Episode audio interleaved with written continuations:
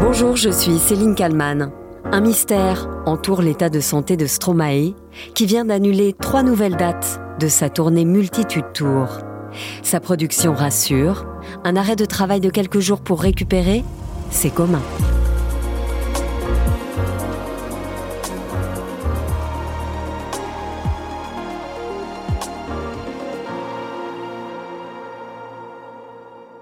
De quoi souffre Stromae?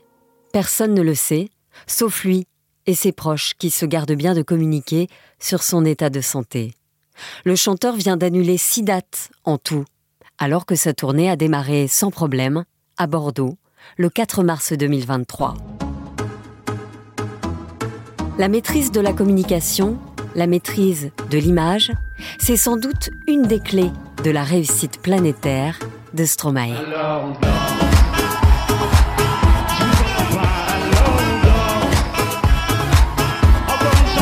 C'est avec ce tube que Stromae va connaître un succès fulgurant. Nous sommes en 2010, le chanteur a 25 ans, et déjà tout d'un grand. Stromae vient d'inventer un style, son style, alliant chanson française, rap et électro.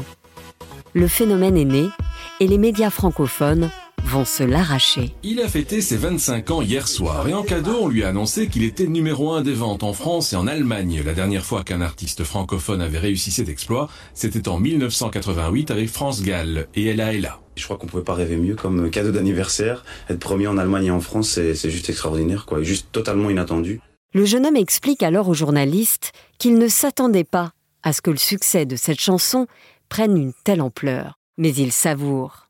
Invité partout, le jeune chanteur raconte pourquoi, lui qui a commencé dans le rap, a choisi le pseudonyme Stromae. J'avais demandé simplement à mon pote, je lui ai dit ouais, trouve-moi un nom de, rappeur pour que ça fasse un petit peu euh, genre. Et puis euh, lui m'a trouvé OPS Maestro. OPS ne voulait strictement rien dire, alors je me suis dit bon bah si on retirait ce truc qui ne veut rien dire, et puis Maestro et, de Maestro, bah, Maestro c'était un petit peu trop prétentieux. Stromae il faisait plus euh, chef d'orchestre un peu à deux voix. Stromae qui dès l'enfance est attiré par la musique, le son, le rythme. Ma mère a compris très vite que j'avais envie de faire des percussions en tapant sur les casseroles à la maison. Elle s'est dit bon bah ce serait peut-être mieux que tu suives des cours de solfège gentiment. Et donc euh, avec le temps. Euh, le solfège ça a pas duré quand même. Pas trop, surtout qu'on m'a envoyé en internat après avoir foiré en secondaire. donc euh, j'ai pu j'ai dû j'ai dû continuer la musique différemment, c'est-à-dire dans le hip-hop. Mhm. Et bah, j'ai formé mon premier groupe qui s'appelait Suspicion. On a aussi cherché, on a cherché un nom et tout. Et puis bon bah, on s'est séparés avec le temps parce que mon ami lui ne voulait pas continuer. Voilà, moi j'ai continué ma carrière solo. Une carrière solo qui, on y reviendra, va rayonner dans le monde entier. Si Stromae est très discret sur sa vie privée, il n'hésite pas rapidement à raconter qui il est et d'où il vient. Paul Van Haver, c'est son vrai nom, est né en Belgique le 12 mars 1985, d'une mère belge et d'un père rwandais. Un père qu'il ne va voir que quelques fois dans sa vie. Mon père est rwandais, que j'ai pas vraiment connu, donc je suis enfant, en vrai, je suis, enfant euh, de père inconnu en fait, euh, élevé par ma mère. Ce père, dont il va parler sans pudeur, peut-être aussi parce qu'il ne l'a jamais vraiment connu. Et moi, c'est vrai qu'on s'est vu évidemment, et j'ai pu mettre un visage sur, euh, sur mon père, mais, mais au final, la, la plus grosse douleur, c'est de se dire que je pourrais jamais savoir qui il était vraiment, à part via via. Stromae a 9 ans quand son père meurt, tué lors du génocide rwandais. Ses proches lui cacheront la mort de ce père absent depuis toujours. Il n'apprendra sa disparition que plus tard. De cette absence et de cette disparition naîtra notamment un titre.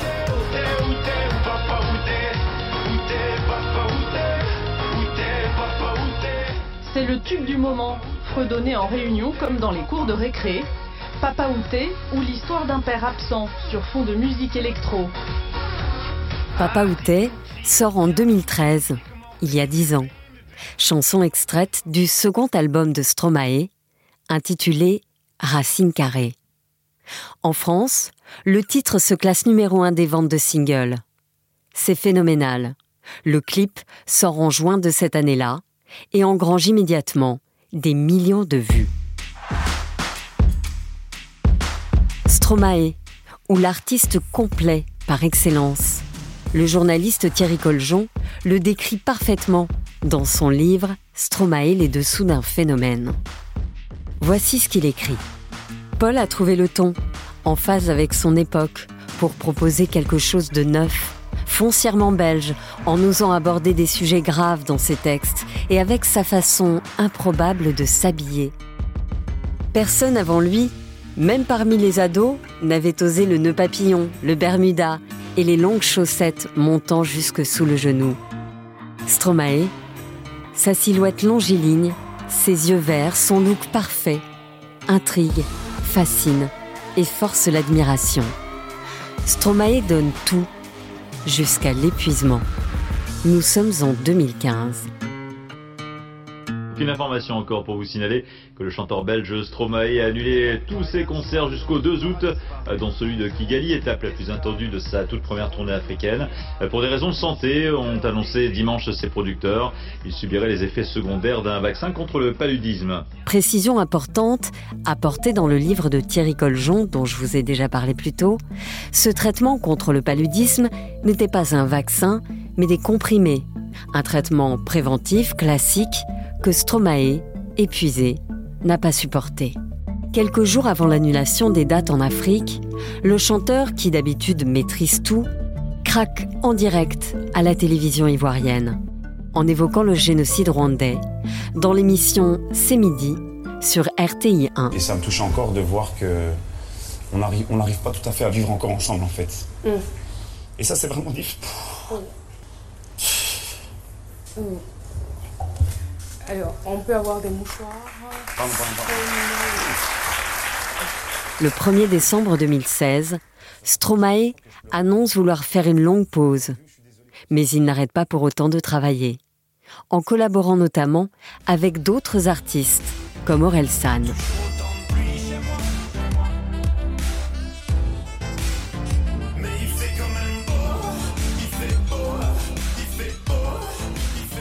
Et puis, le 9 janvier 2022, Stromae réussit un coup de communication monstrueux. Et il a choisi notre plateau pour sa première interview. Bonsoir, merci beaucoup d'être là. Bonsoir Anne-Claire, merci à vous de me recevoir. Alors, Cela fait on va 7 nous minutes sortir le 4 que Stromae est en plateau face à la journaliste du 20h de TF1 le week-end.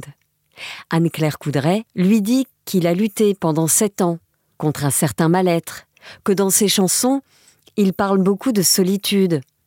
Elle lui demande alors si la musique l'a aidé. Et après un silence de deux secondes, Stromae se met à Je chanter. suis pas tout seul à être tout seul. Ça fait déjà ça de moins dans la tête. Et si je comptais combien on est? Beaucoup. Tout ce à quoi j'ai déjà pensé.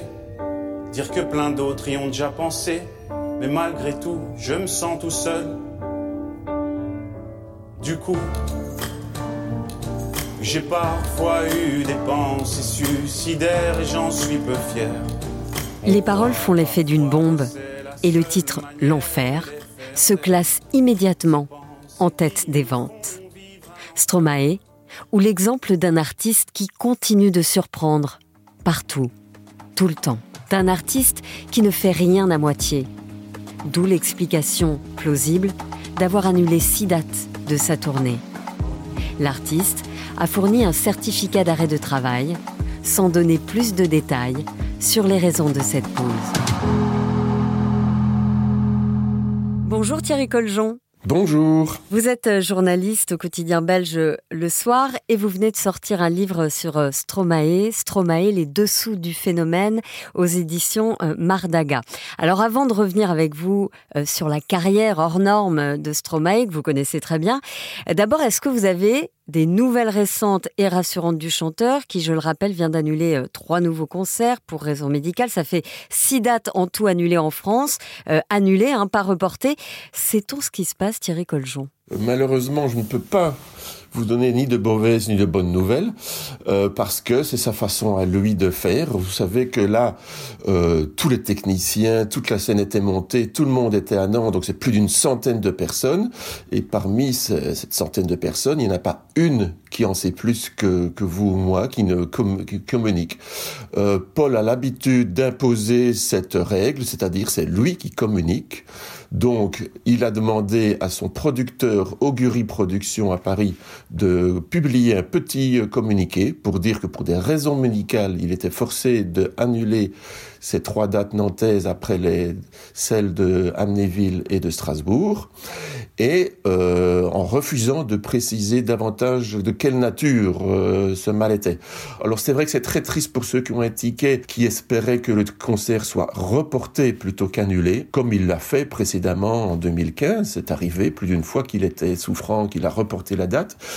Ici ne le fait pas, je pense, sans certitude, mais je pense parce qu'il ne veut pas repartir dans une tournée qui l'épuise au point euh, où il s'était fait quand même victime d'un burn-out. Ouais, c'était ça, 2015, il fait euh, des dizaines et des dizaines et des dizaines de dates et puis il finit par, euh, par être complètement complètement épuisé. Ah, c'était plus que ça. C'était plus de 200 dates en deux ans. Et ça, il l'a dit, plus jamais il ne fera ça. Donc ici, la tournée multitude n'est pas comparable à celle de Racing Carré. Elle est peut-être aussi longue, car pour le moment, il annonce des dates jusqu'au 9 décembre ici à Bruxelles, la dernière date, ce qui fera quasiment deux ans. Peut-être qu'il va en ajouter quelques-unes parce qu'il souhaite se rendre en Amérique latine ou en Asie où il est fort euh, demandé. Mais euh, le rythme des concerts est, plus léger que celui de, de Racing Carré. Ça lui refait un agenda euh, beaucoup trop chargé, surtout si apparemment sa, sa santé est toujours aussi fragile. Vous le dites, il, il fait rien à moitié, c'est-à-dire que quand il fait une apparition, tout est toujours parfait ou très surprenant. Je pense évidemment à ce show qu'il avait fait au 20h de TF1 où il s'est mis à, chanter en direct en pleine interview. Alors c'était très bouleversant pour certains, d'autres ont trouvé que c'était euh, hors contexte, tant pis pour eux. Euh, il arrive à se servir de l'image euh, comme personne, mais c'est aussi évidemment grâce à ses textes. Ça c'est ce que vous expliquez très bien dans votre livre. Tout à fait. Paul était quelqu'un de fait, comme je disais, perfectionniste, c'est-à-dire que c'est quelqu'un qui réfléchit en permanence, non pas pour faire le buzz, il pourrait très bien faire des émissions, talk show, où la vedette est en fait le journaliste. Non, lui, il réfléchit à meilleure façon avec laquelle il peut présenter une nouvelle chanson, un clip, euh, ou bien se, ou venir sur un tapis rouge dans une émission de type cérémonie de remise de prix. Il va toujours réfléchir pour présenter autre chose. Le, le, le tout courant, le banal, ça n'intéresse pas. Euh, c'est un créatif permanent. Il, il faut pas oublier qu'il est à la tête d'une société qui s'appelle Mozart, avec son épouse Coralie euh, et son frère Luc, qui sont directeurs artistiques de cette société. À eux trois, ils réfléchissent en permanence. Ce que je lui avais dit à un moment, je dis oui, mais faire le buzz pour le buzz systématiquement systématiquement tu surprends, systématiquement les gens vont être exigeants. Si un jour tu fais un clip normal qui ne surprend pas, on va dire ah oui c'est pas bien. Et il dit ce n'est pas le buzz pour le buzz, c'est ça devient un buzz après la proposition artistique. Ce que je propose doit être artistique. Pour lui c'est une obsession.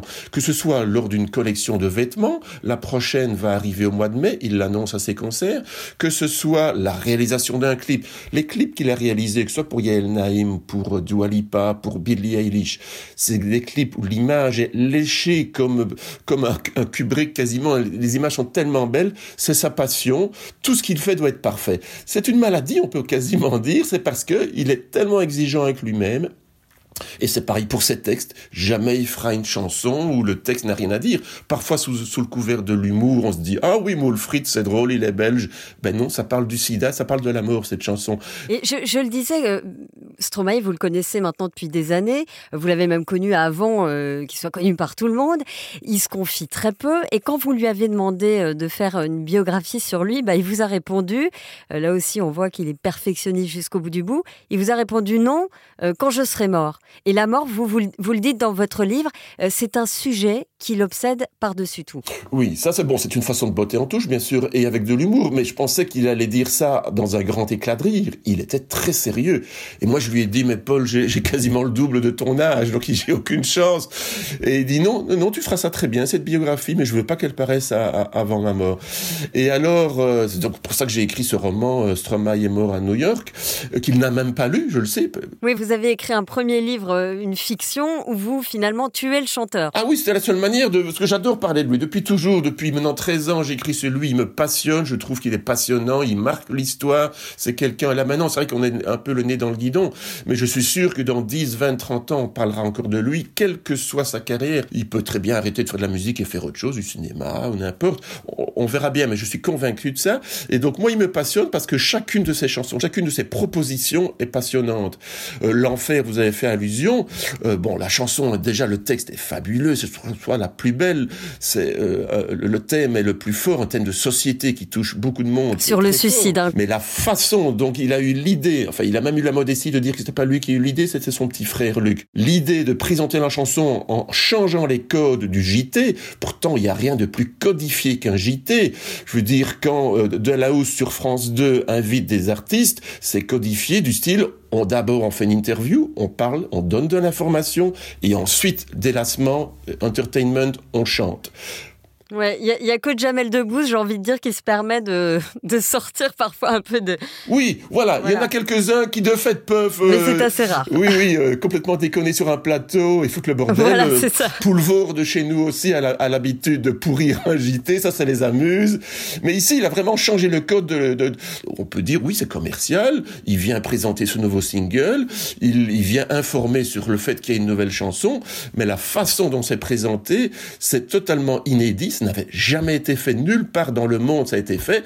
On étudierait ça plus tard dans les écoles de journalisme, sans doute en disant est-ce que c'est bien, c'est pas bien. Certains disent qu'il a kidnappé le format du JT, que c'est lui qui en surgrandit. Oh, ce qui m'amuse, c'est que certains présentateurs de JT ici en Belgique disent ah oui, si on me l'avait proposé, j'aurais dit non. Mais bien sûr que non, on propose ça à n'importe quelle chaîne, on dit oui parce que l'idée est géniale. Et Stromae, c'est aussi un, succès familial. Vous avez parlé de, sa femme, de ses frères. Il y a aussi euh, sa mère qui est qui est présente Tout à fait. En fait, sa maman le suit partout. Sa maman, c'est un personnage, je l'ai rencontré, elle, est absolument géniale. Elle l'a élevé seule avec la sœur du papa de Paul, euh, ici à Bruxelles. Et c'est quelqu'un qui le suit, qui l'a aidé, qui l'a poussé vraiment euh, à, à, réaliser ses rêves, qui le soutient toujours. Je l'ai vu à Kigali, elle, elle, se déplaçait à New York partout avec son petit appareil photo et elle fait son petit book comme, comme n'importe quelle maman très fière de, de, de son fils. Quand je l'ai rencontré à Kigali, je lui ai dit, première chose, je félicitations. Elle dit, mais je n'ai rien fait. Je dis, vous avez fait Paul quand même. Elle a commencé à rigoler. Et donc c'est quelqu'un qui aime la musique classique, qui adore la musique du monde. Et Paul a baigné depuis son enfance là-dedans. Et là, il y a 15 jours maintenant, sur scène, il a annoncé, ça je l'ignorais, que maintenant elle fait partie de la société Mozart. Donc elle a, son mot à dire, euh, tout comme le frère et l'épouse de Paul. C'est ça, il s'entoure vraiment de gens euh, de confiance, ouais. Ça le rassure. C'est quelqu'un d'inquiet, et c'est vrai que c'est vrai que tout le monde le sait depuis la chanson Papa Outé, le décès de son papa dans le génocide rwandais l'a complètement marqué, pour pas dire traumatisé, surtout qu'il l'a pas appris sur le moment même. Sa maman et sa tante ont voulu le préserver, donc l'ont dit plus tard. Et quand il a appris, c'était énorme parce qu'il avait peu de relations avec ce papa, donc il y avait un manque déjà au départ. Il avait été une fois avec lui euh, au Rwanda quand il était petit, mais ça s'était mal passé car il était tombé malade. Donc il était en manque de figure paternelle, il aurait voulu mieux connaître, et peut-être qu'il s'était dit, euh, bah plus tard, euh, j'irai là-bas, et on voilà, bah il n'y a pas eu de plus tard, puisqu'il est mort, c'est pour ça qu'il a tenu à terminer la, tournée Racing Carré à Kigali, purement symbolique, mais aussi très affectif, chargé d'émotions. Et donc c'est vrai que ça le rassure d'être entouré par ses proches, sa famille, ses amis, et d'ailleurs euh, que ce soit son euh, que ce soit son ingénieur du son, que ce soit ses musiciens, c'est les mêmes depuis le début, depuis 13 ans, même avant 2010, avant Alors on danse, ce sont ses potes. C'est des gens qu'il a confiance, qui ne le trahiront jamais. Il, n'ose pas improviser. C'est vrai que techniquement, euh, c'est monstrueux, je dirais en France, à part Mylène Farmer et, et avant Johnny Hallyday, personne arrive avec une telle production, avec des robots. Il doit se trouver à un endroit bien précis. Tout est tellement calculé que d'abord techniquement, euh, s'il si va ailleurs où il doit être, c'est le bordel. Mais en même temps, ça le rassure. Il devient lui-même un robot, j'ai envie de dire, euh, mais, mais c'est parce qu'il a en permanence besoin d'être rassuré. Et c'est vrai qu'on peut s'étonner que la plupart des chansons des trois albums qu'il a jusqu'ici produits parlent de la maladie, de la mort ou de la dépression. Alors que lui, il avoue, là maintenant il est heureux, il est père de famille, ça se passe très bien euh, il est bien entouré, euh, il a même pris un peu de poids ces dernières années, ça prouve qu'il va beaucoup mieux. Mais euh, malgré ça, il peut pas s'empêcher de décrire cette tête d'une noirceur épouvantable. D'ailleurs, sur scène, à un moment, il le dit chaque fois, il dit désolé de plomber l'ambiance, ça va, c'est pas trop son.